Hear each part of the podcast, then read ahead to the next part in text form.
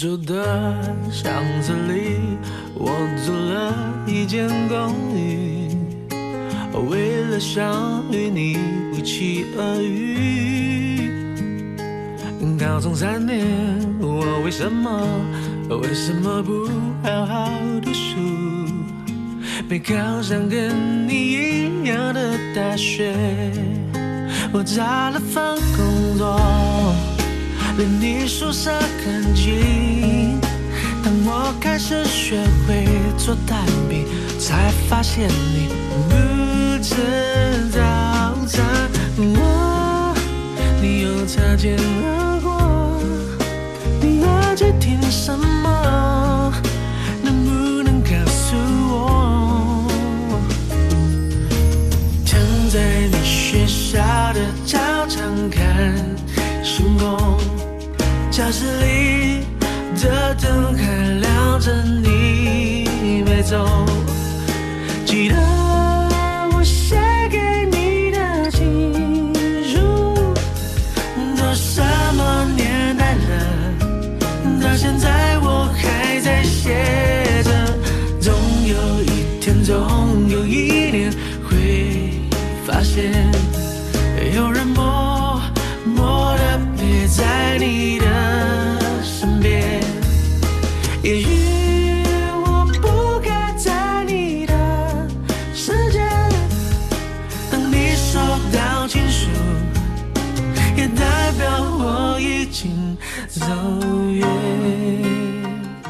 京时间十二点零八分，这里是正在直播的文艺大家谈，来自中央人民广播电台文艺之声。各位好，我是小东。各位好，我是小昭。刚刚那首歌啊，这个听的可能很多人不想停下来，觉得我们的中间都不应该插话，应该完整的听一下周杰伦这首新歌。确实，可能很多人也盼了很久，在周杰伦呃三十九岁生日这一天啊，他发布了自己的新歌，这个名字挺有意思，叫《等你下课》。哎，很多人刚看到这个名字的时候，都有一些其他的误解啊。比如说，我的朋友圈里就有一位说，说一上午看到朋友圈各路人马都在刷一首名为《等你下课》的歌，嗯，我一直忙，就没来得及点开听，呃，没想到是周杰伦的新歌。我刚看名字，一直琢磨着这歌名儿是不是哪个球迷自己也是音乐爱好者写的呢？啊，就是希望这个可能很多球迷对这个足球队啊成绩不满意的时候，希望这个教练员叫下课，不叫辞职，叫下课，就等你下课，等你下课，就可能盼着这个足球队。看来他支持的队伍最近成绩不怎么样啊，这是哪儿的球迷呢？不得而知了啊。这个还有一些人说，这个等你下课，其实我也有这种感觉，就是好像是不是现在有很多学生，就是老师啊拖堂，然后他们特别想着急下课去去玩啊或者什么的，可能也表达了学生的一些心情。但是后来发现并不是这样的，周杰伦这首歌写的并不跟老师没有关系，跟教练也没有关系，而是等着学接学生下课的家长应该也没也没有关系，应该是是不是他喜欢的那个人可能啊。他在上课，他在操场里等着他，可能是表达的是这样一个感情啊。其实真是很有回忆感了，就像这歌里唱的，都什么年代了啊？像这个周杰伦作为这个八零后的音乐代表人物吧，他和大部分的八零后经历的成长有相应的背景。呃，那会儿情窦初开的时候，情书还是一个很重要的情感载体。是那个时候也没有什么短信呀、什么微信啊，这些都没有，可能还是需要真的去手写一些东西，去传达自己的情谊。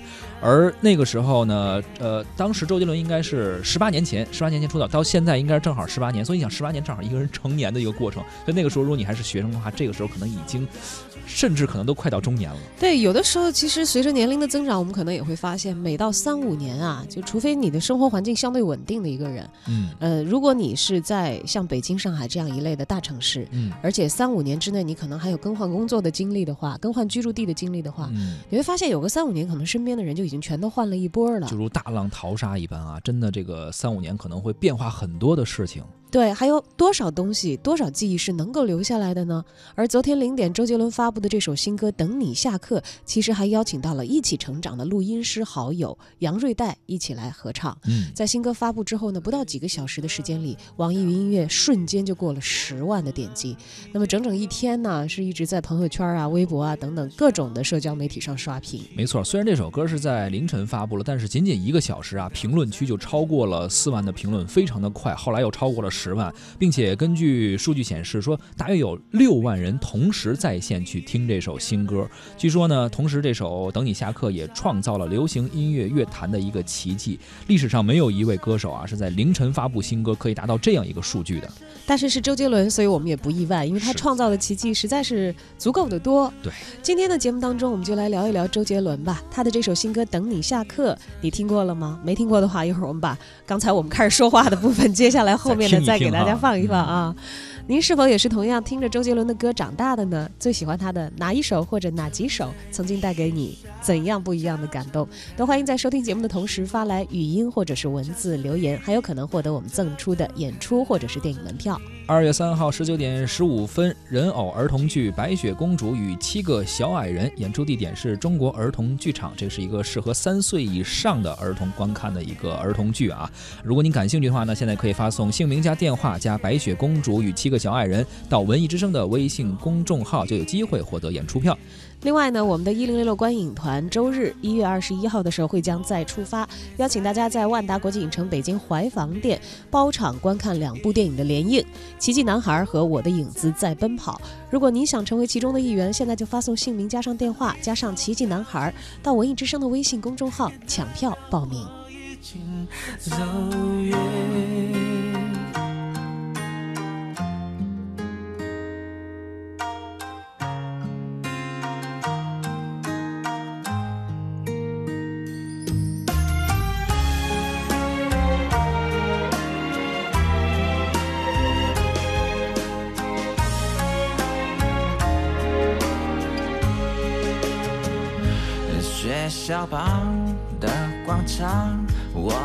在这等钟声响，等你下课一起走好吗？弹着琴，唱你爱的歌，暗恋一点都不痛苦，一点都不痛苦。痛苦的是你根本没看我，我唱这么走心。却走不进你心里，在人来人往找寻着你，守护着你，不求结局。我，你又擦肩而过，我整个白气球，终于你回了头，躺在你学校的操场看星空。教室里走。记得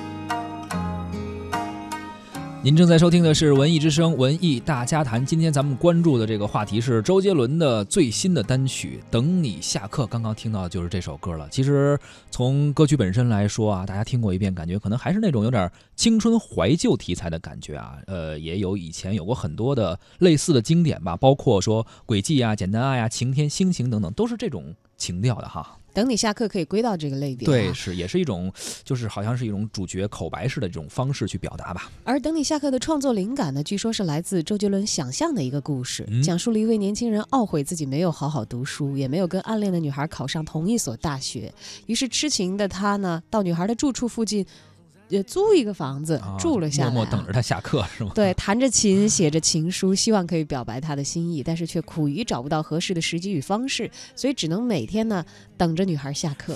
这是个励志歌曲啊，就是告诉我们还是要好好学习，这样才能够跟你喜欢的女孩考到同一所学校哈。啊，有这样的环境才有可能有这个 故事的继续啊。是励志歌曲，但也有可能后来这个男孩没追到这个女孩，却写成了乐坛的小天王，唱歌唱成了周杰伦，这也是另一个还不错的结局哦。所以你没看吗？人家说了，周杰伦特意强调这个创作灵感呀是周杰伦想象的一个故事，在此必须强调，无论你是搞艺术还是干什么啊，就是这个。还是要有文化，文化的基础。我相信，如果你文化基础很差的话，没有什么文化的话，一定创作不出好的音乐作品，这是肯定的。对呀，如果你想象力贫乏的话，你你这个，我对，我不相信一个一个就是，比如一个学渣能够演好戏。做好导演，就是他的这个审美啊、价值观呀，包括他的这些文化内涵到不了，肯定创作对，你在自己的行业里头要精专，要有拿得出手和比别人强的东西，就甭管你在别的方面学的怎么样，在自己这一行里一定是要学业有所精的才可以。说搞艺术人就说最后拼的都是审美，拼的都是文化底蕴，所以我依旧坚信这是一首励志歌曲，好好学习是吗？啊，当然这是这个小东从等你下课里头听到的 内容啊啊，我们也知道一个文艺作品，其实在不同的。人耳朵里头听到的感觉和激发的想象是完全不同的。没错，我们也随机采访了几位歌迷，看看他们听完周杰伦新歌之后是怎么评价的。我觉得他这首歌就是发行的这个日子挺好的，因为正好是他自己的生日。因为是周杰伦的歌嘛，所以我还是单曲循环了两个小时。然后呢，歌词，嗯，我看了一下词曲都是他自己做的。然后。他的曲我就不想说什么了，就是他的旋律我很喜欢。其实他的词呢，还是还可以再斟酌一下，因为毕竟之前他唱的很多歌都是方文山的词，方文山的词真的是很对杰伦的路子。嗯，这首歌反正我持一个中立态度吧。周杰伦是应该是二零零零年出道的，他的第一盘第一张专辑那个 J 和第二盘那个范特西是我最喜欢的两张专辑，比如说像什么心情啊、龙卷风呀。还有以及范特西里边的简单爱呀，我都是特别喜欢的。那会儿最开始就是听不清楚还唱什么，所以我们是一般下课之后都会拿着那个卡带对着那个歌词去听他的歌。呃，这首歌是周杰伦自己作词作曲的，然后这个词一看就是周杰伦写了自己学生时代的事情，因为他什么三年二班啊、晴天啊、听妈妈的话，里面有好多都写到自己这个。高中什么不好好学习，然后暗恋妹子的这个事情，呃，这歌词写的挺接地气的，但是是属于呃八零后这个年代谈恋爱然后暗恋才会有的这种特别青涩的感情。然后我觉得旋律会比较好听，因为就是吉他，然后配上这个周杰伦娓娓道来的声音。呃，听起来很有讲述感。呃，刚刚听了周杰伦的新歌《等你下课》，呃，总体的感觉惊喜不是很大。呃，从音乐上来说，还是保持了周杰伦一贯的水准。周杰伦作为一个好丈夫、好爸爸，而且这样的形象好像现在正在越来越的越来越稳固。在演唱这首歌的时候，感情。嗯，依然很充沛，但是以一个成熟的心境，在演绎暗恋的青涩和遗憾的感觉，以及这种幻想中的美好的时候，就会让听者觉得稍稍有些不满足。哎，有人觉得他这个。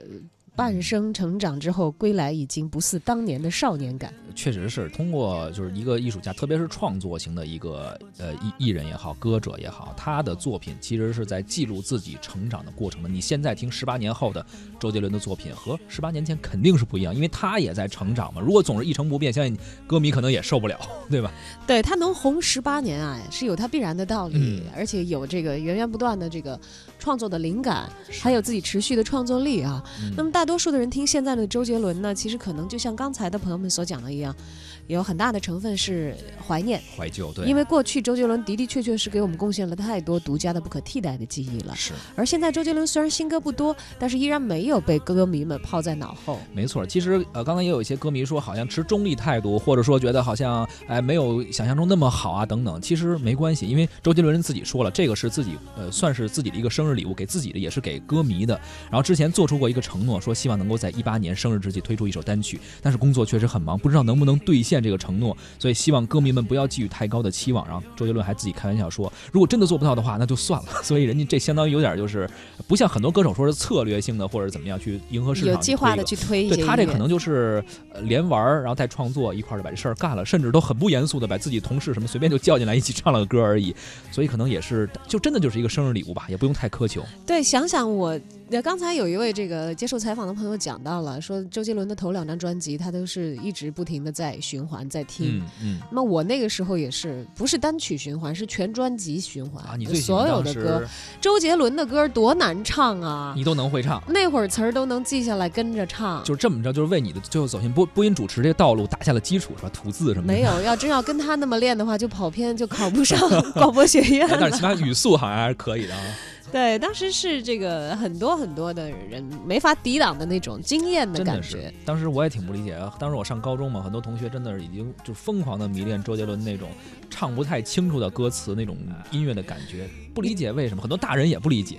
你你知道有一个朋友，因为我我觉得可能就他的旋律特别吸引我嘛。我有一个朋友总结的，他说你知道吗？周杰伦唱歌就是哼哼。哼哼，我说啊，他说，但是人家厉害就厉害在哼哼都哼哼成自己的调了。周杰伦确实有自己的风格，有很多人说你怎么定义周杰伦？有人说 R&B 啊，有人说 Hip Hop 呀，你其实无法去特别定义，他真的有自己一个感觉，而且歌词如果。太清楚了，可能就唱不出 R&B 那风格了。那么我们也听了那么多关于周杰伦的新歌的看法了啊，不管是情怀也好，还是对于音乐本身的品鉴。那么接下来我们也请出文艺大家谈的特约媒体观察员、音乐人、乐评人王洪迪，听听看专业人他们的耳朵里听到的周杰伦的新歌又是一番怎样的感受。大家好，我是音乐人王洪迪，我也是一位乐评节目制作人。那今天想要跟大家一起来聊一下有关于周杰伦的新歌《等你下课》啊，这首歌是周杰伦二零一八年的第一首单曲啊，也是特地的选了一月十八号他的生日当天来发行。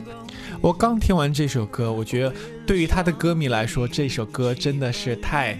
有熟悉的感觉的，因为他非常喜欢写这种中速的歌曲。那配器上，呃，以这种木吉他、钢琴、鼓、贝斯这样的一个配置，那稍微带一点英伦风啊，这样的一首流行歌曲。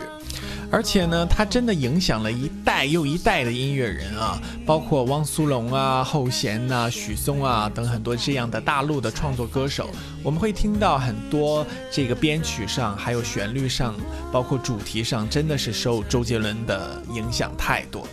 那么，想要听原汁原味的周杰伦的新歌，那就要听这首《等你下课》了。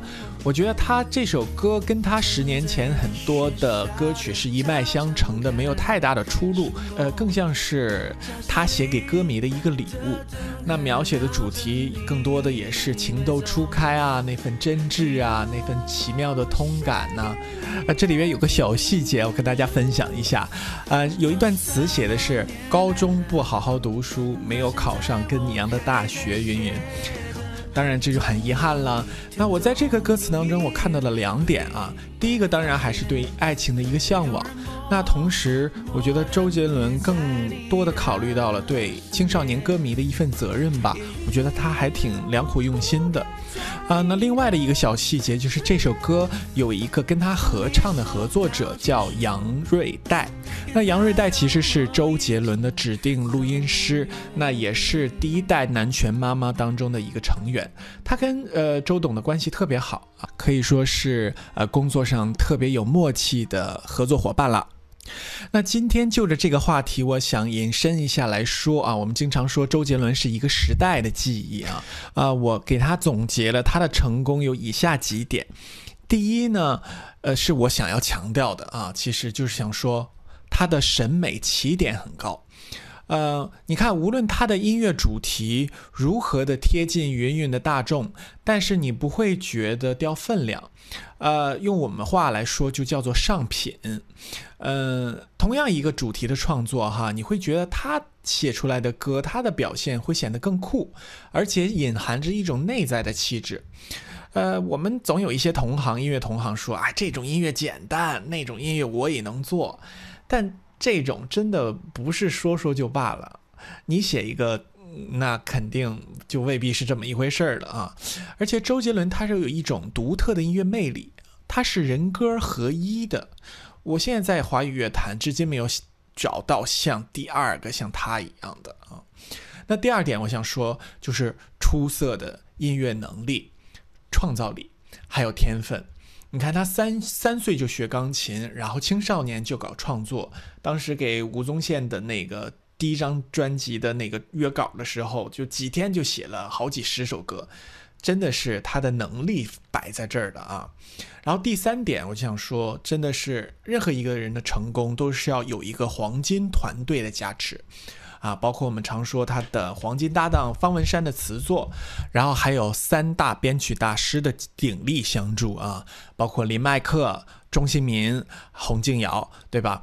这样呢，在周杰伦一出道，其实他就达到了一个顶峰。我们说零零年代早期的三张专辑啊，《J》、《范特西》、《八度空间》，真的是。太经典了，而且随着中国风啊，他在中国风这个风格上的探索，迎来了他事业第二波的挺进。啊，包括《发如雪》呀，《千里之外》呀，啊，《青花瓷》啊，真的是脍炙人口啊。那近几年呢，他又乘坐着中国新歌声啊这样一个真人秀的流量红利。啊，并且在他人生中最美好的婚姻然后生子阶段呢，啊，也继续的在书写他的音乐才华跟人生版图啊。我觉得周杰伦的音乐真的是一个奇迹啊啊！我引用了一句话来表达我对他的音乐历程的一个感受，就是尼采的一句话，他说。要在自己身上克服这个时代，我觉得呃这点真的周杰伦做到了，啊，懂的人自然会懂。那我们祝周杰伦的事业能够再创高峰，谢谢大家。